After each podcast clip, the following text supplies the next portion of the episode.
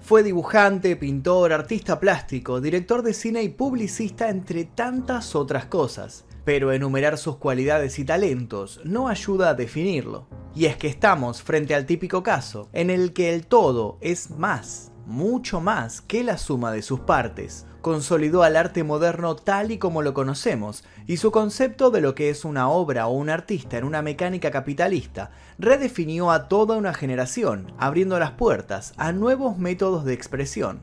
Llevó al pop art a un nuevo nivel y desnudó la fragilidad del sueño americano, convirtiendo a la cultura popular en una divinidad tan pasajera como absoluta. Intentó captar las características de los objetos cotidianos y así exponer la esencia materialista, consumista y exitista de su país, pero sin dejar de ver profundidad en todo el asunto. Fue rechazado por la crítica en repetidas ocasiones. Muchos lo consideraban un empresario inescrupuloso que no dejaba de explotar a una sociedad cada vez más banal. ¿Era un vanguardista o un amante del jet set? ¿Era igualitario o elitista? ¿Era un artista sensible o un negociante frívolo? ¿Era todo a la vez, quizás? Como sea, nunca dejó de estar en el centro de la escena y llegó a predecir una de las máximas del mundo actual. En el futuro, todos tendrán sus 15 minutos de fama, dijo. Mientras tanto, nosotros usaremos nuestros próximos 15 minutos para indagar en su origen, en su legendario laboratorio de producción, en el atentado que cambió su modo de ver el mundo y en su intenso legado. Nuestro recorrido va a llevarnos hasta el 22 de febrero de 1987, el día que murió Andy Warhol. Exploración X, mi primer libro, ya se encuentra disponible en todas las librerías. Te dejo el link aquí debajo para que lo consigas en formato físico y en ebook. Es interesante comenzar contando que Warhol formó parte de varias películas, en algunas como director y otras como actor. Hoy en día muchas de ellas se encuentran bloqueadas por cuestiones de derechos, de regiones o de copyright. Y la única forma de acceder a ellas es mediante una VPN. Una VPN es una herramienta que te permite proteger tu conexión mientras navegas por internet. En mi trabajo diario yo utilizo la VPN Surfshark que me permite descargar videos para poder ilustrar este tipo de documentales teniendo de esta manera acceso a videos que tal vez están bloqueados en mi país. Con Surfshark se puede, por ejemplo, desbloquear las 15 bibliotecas mundiales de contenido de Netflix y no limitarse a solo utilizar la de su zona. Se puede acceder a BBC iPlayer, Hulu y otros servicios de streaming limitado. Les voy a dejar aquí debajo un link para que descarguen Surfshark con un 83% de descuento y 3 meses gratis. Y recuerden que pueden probar Surfshark tranquilos durante 30 días y si no les gusta les devuelven su dinero. Bájenlo úsenlo y después me cuentan qué tal les pareció. Ahora sí, comencemos. Valerie Solanas nació en New Jersey el 9 de abril de 1936. Su abuelo, alcohólico y violento, abusó de ella durante su infancia, por lo que no tardó en huir de su casa. Vivió en las calles durante muchos años. Al cumplir los 15 años quedó embarazada y dio a su hijo en adopción. Tras mucho esfuerzo logró terminar su carrera de psicología. Estuvo cerca de completar un posgrado, pero se retiró para viajar por el país. Fue una activista feminista cuyos trabajos lograron despertar el interés de muchos sectores y el odio de tantos otros, que no tardaron en sumirla en una avasallante censura. A pesar de sus valores y sus ideas, Valerie pasaría a la historia por ser la mujer que le disparó a Andy Warhol. Pero, ¿cómo fue que lo conoció al icónico artista? Valerie se había acercado a Warhol para pedirle que produjera su obra Up Your Ass sobre una prostituta mendiga que odia a los hombres. El artista rechazó el guion no porque le pareciera malo, sino todo lo contrario. Le parecía provocador, ligado de muchas maneras a su pensamiento, pero tan escatológico y obsceno era que muchas alarmas se encendieron en él. Aquello bien podría ser una trampa. Andy Warhol había escuchado que algunos compañeros, al acceder a producir trabajo que cuestionaban las morales de la época, descubrían luego que quienes los habían contactado no eran talentosos en busca de mecenas que produjeran sus obras, sino agentes del gobierno encubiertos. ¿Y si esa tal Valerie estaba en complot con la policía? Otra versión de la historia dice que Andy jamás leyó la obra Como sea, lo cierto es que la siguiente vez que vio a la mujer le dijo que él no era el indicado para llevar a cabo este emprendimiento. La mujer, como es lógico, le pidió a Warhol que le devolviera entonces su manuscrito. Warhol lo buscó durante un tiempo, pero luego no le quedó otra opción más que admitir que lo había perdido. Con aquello sellaba sin saberlo su destino.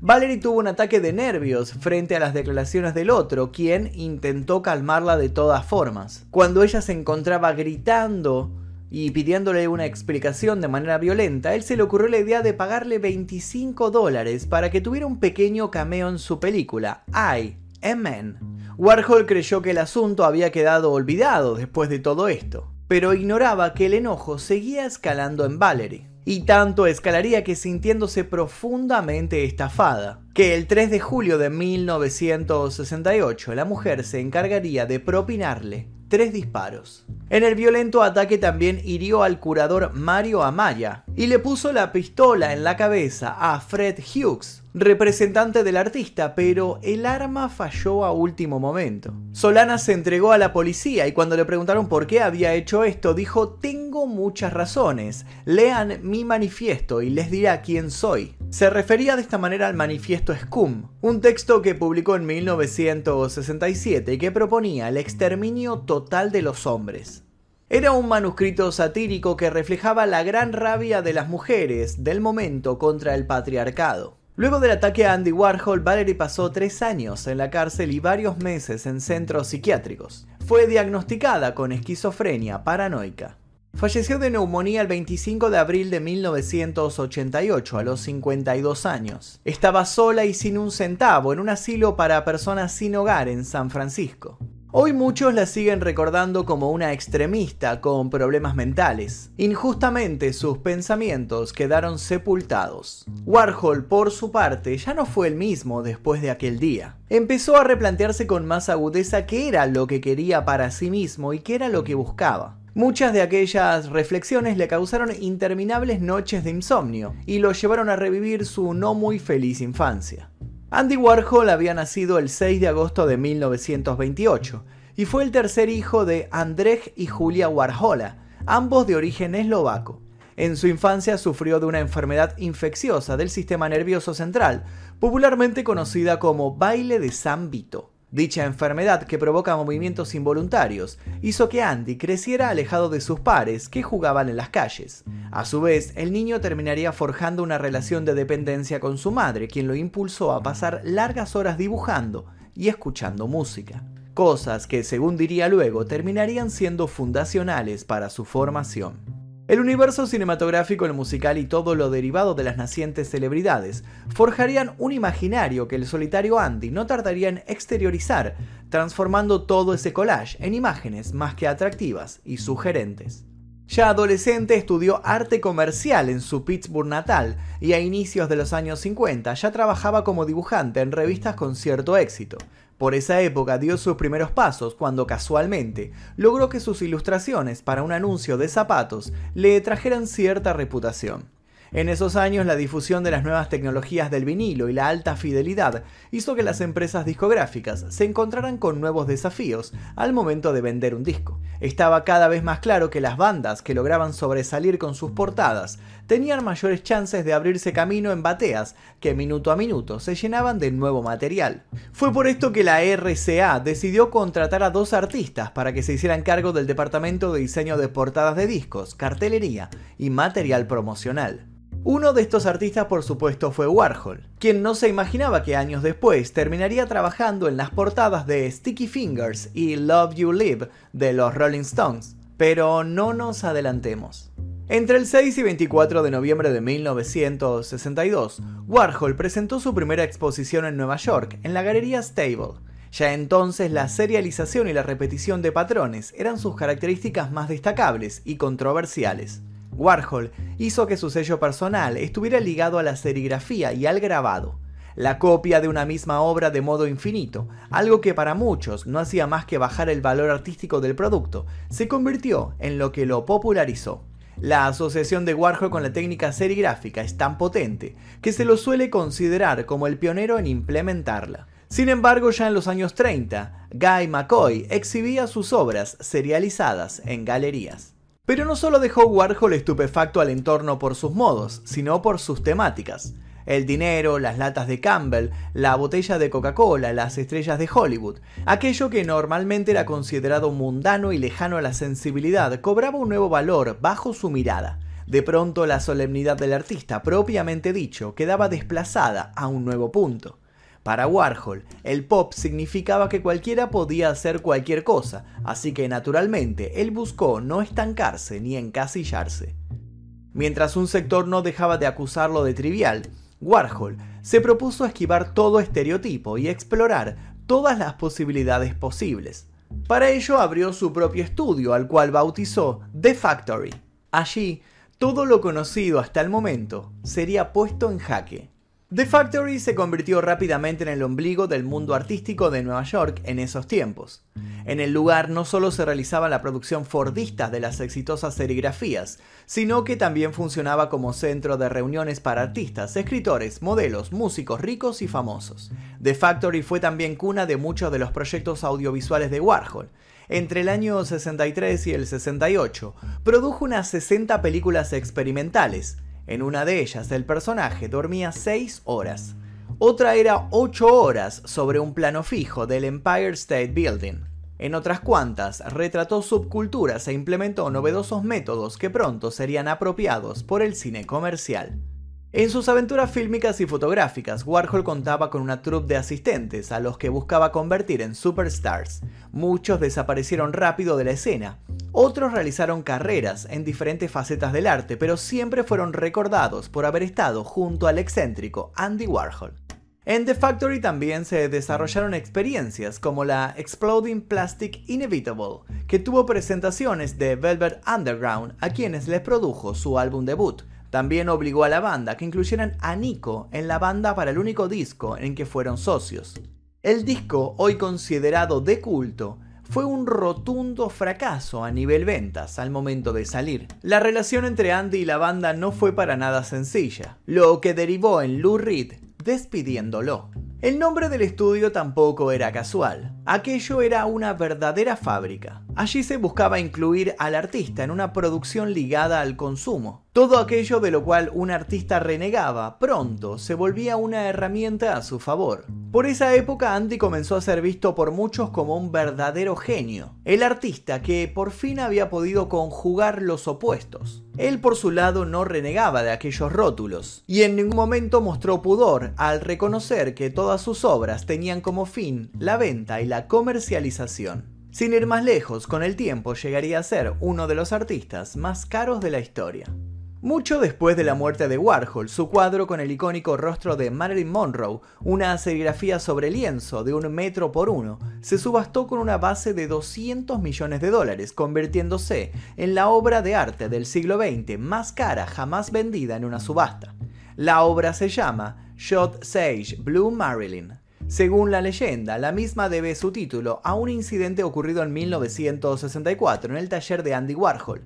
Una mujer que lo visitaba regularmente le preguntó si podía disparar a los cuadros. El artista le dio su permiso, pensando que se refería a disparar su cámara de fotos. Sin embargo, la mujer sacó un arma y disparó una serie de cuatro lienzos de Marilyn, produciéndoles rasgaduras que luego el propio Warhol se encargó de enmendar. La obra muestra la imagen de la actriz estadounidense en el famoso retrato realizado para la película Niágara de 1953 de Henry Hathaway. La intervención de Warhol sobre el fotograma da como resultado una verdadera obra pop, donde toda el aura misteriosa de Marilyn y su glamour conviven a la perfección. La obra ha sido expuesta ampliamente en instituciones de primer nivel de todo el mundo y se la considera como todo un hito.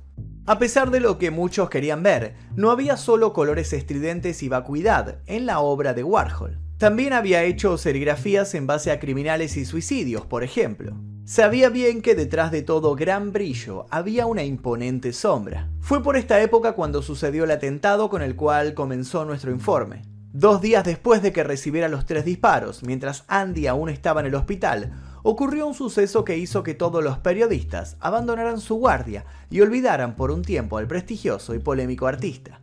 Hablamos del asesinato de John Fitzgerald Kennedy, un informe que pueden ver en este canal bajo el nombre de El día que mataron a JFK. Solo en el hospital, mientras todo a su alrededor cambiaba, Andy comenzó a dar forma a lo que se vendría. El encuentro cercano con la señora de la guadaña lo había puesto en perspectiva de ciertas cuestiones específicas. Aún tenía mucho por hacer.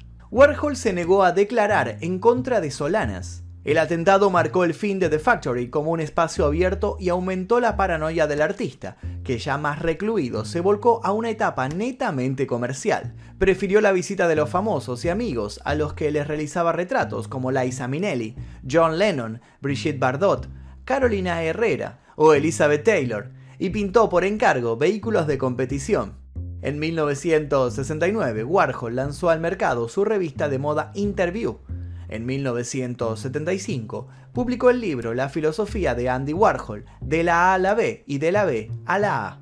Luego estrecharía lazos con algunos grupos neoexpresionistas y movimientos de la transvanguardia. También participó en varias producciones con Miguel Bosé y se lo empezó a conocer como el artista de los negocios. Si bien la mayoría de sus creaciones audiovisuales y plásticas abordaban la temática de la sexualidad, Warhol no hizo en vida muchos comentarios personales sobre sus inclinaciones. Y respecto a sus creencias religiosas, él siempre se consideró como parte de la Iglesia Católica Bizantina Rutena e incluso iba a misa con bastante frecuencia. Por el resto siempre prefirió mostrarse ambiguo serio. A veces rayaba lo inexpresivo. Tuvo épocas en las cuales prefería ser considerado más una máquina que un humano. Y tuvo épocas en las que rotundamente prefirió ser todo menos una máquina. Siempre llevaba consigo un extenso diario en el que solo dejaría de escribir cinco días antes de morir, y una grabadora portátil para poder registrar ideas, impresiones y momentos. ¿Podemos creer que en los diarios son las verdaderas opiniones de Warhol? ¿Está allí lo que el artista realmente pensaba? ¿O a sabiendas de que tarde o temprano terminarían siendo publicados, se había encargado de convertirlos en otra de sus obras. Imposible saberlo, para principios de los 80 la mayor creación de Andy Warhol era sin duda Andy Warhol. En sus últimos años, Warhol también experimentó con obras de artistas renacentistas como Leonardo da Vinci, Botticelli y Uccello. Se dedicó a las imágenes de accidentes de vehículos y se destacó por promover a Basquiat, un joven y prometedor artista con el que trabajaría a dúo alegando que precisaba reencontrarse con cierta frescura que consideraba perdida. Desde su postrada infancia, Warhol detestó el sistema de salud, por lo que retrasó a conciencia un problema de vesícula, de la que fue operado. Falleció en 1987 mientras se recuperaba debido a una arritmia postoperatoria. Tras la ceremonia respectiva, el ataúd se dejó en el cementerio católico bizantino de San Juan Bautista en Pittsburgh. El féretro fue enterrado junto a un número de la revista Interview. Ese mismo año se creó la Andy Warhol Foundation for the Visual Art. En su ciudad natal existe un espacio dedicado a conmemorar su vida y su obra, el Andy Warhol Museum. Su arte, por supuesto, lo sobrevivió e incluso no dejó de generar controversias hasta nuestros días. En marzo de 2021, un fallo de la Corte de Apelaciones de Estados Unidos dictaminó como justa la demanda por plagio de la fotógrafa Lynn Goldsmith por el uso ilegítimo que Warhol hizo de una fotografía de Prince. La Andy Warhol Foundation consideró que aquello no era más que una injusticia bajo el argumento de que es necesario que se garantice y reafirme la importancia de la libertad de expresión artística. Rápido las especulaciones se hicieron escuchar. ¿Qué podía pasar si todos aquellos cuyas imágenes habían sido explotadas por Warhol pedían un juicio similar? Por otro lado, un viejo debate resurgió. ¿Debía ser considerado como arte original lo que hacía Warhol? ¿Qué es el arte? ¿Quién decide eso? La colección de pelucas que usó durante toda su vida son hoy día conservadas y se las expone esporádicamente como una pieza artística más. Sus fundamentalistas siguen buscando simbologías y críticas encubiertas en todo su trabajo. Tantos otros siguen sin entender el furor y la expectación que puede causar algo en apariencia tan simple y mundano. Andy Warhol construyó un personaje imperecedero que con una filosa e inteligente mirada capitalista logró retratar el consumo más mórbido de su tiempo del modo más original posible, redoblando el precio de aquello que de por sí todos querían comprar. Fue sin dudas un artista innovador que supo construir una marca de sí mismo a partir del uso de algo que ya se había realizado. A su vez, supo convertir esa fama en un objeto artístico más y el objeto artístico finalmente en uno de los negocios más prolíficos de las últimas décadas. Y hasta aquí el video de Andy Warhol, espero que les haya interesado. Los invito nuevamente a dejar un comentario si ya conocía a Andy Warhol, cómo lo habían conocido en una película, en una serie, en una fotografía, cómo es que escucharon de él por primera vez y también los invito a dejar sugerencias para posibles futuros videos. Yo les voy a dejar un par de videos aquí para que sigan haciendo maratón en este canal y sin nada más que decir, me despido. Mi nombre es Magnum Mephisto y esto fue El Día Que.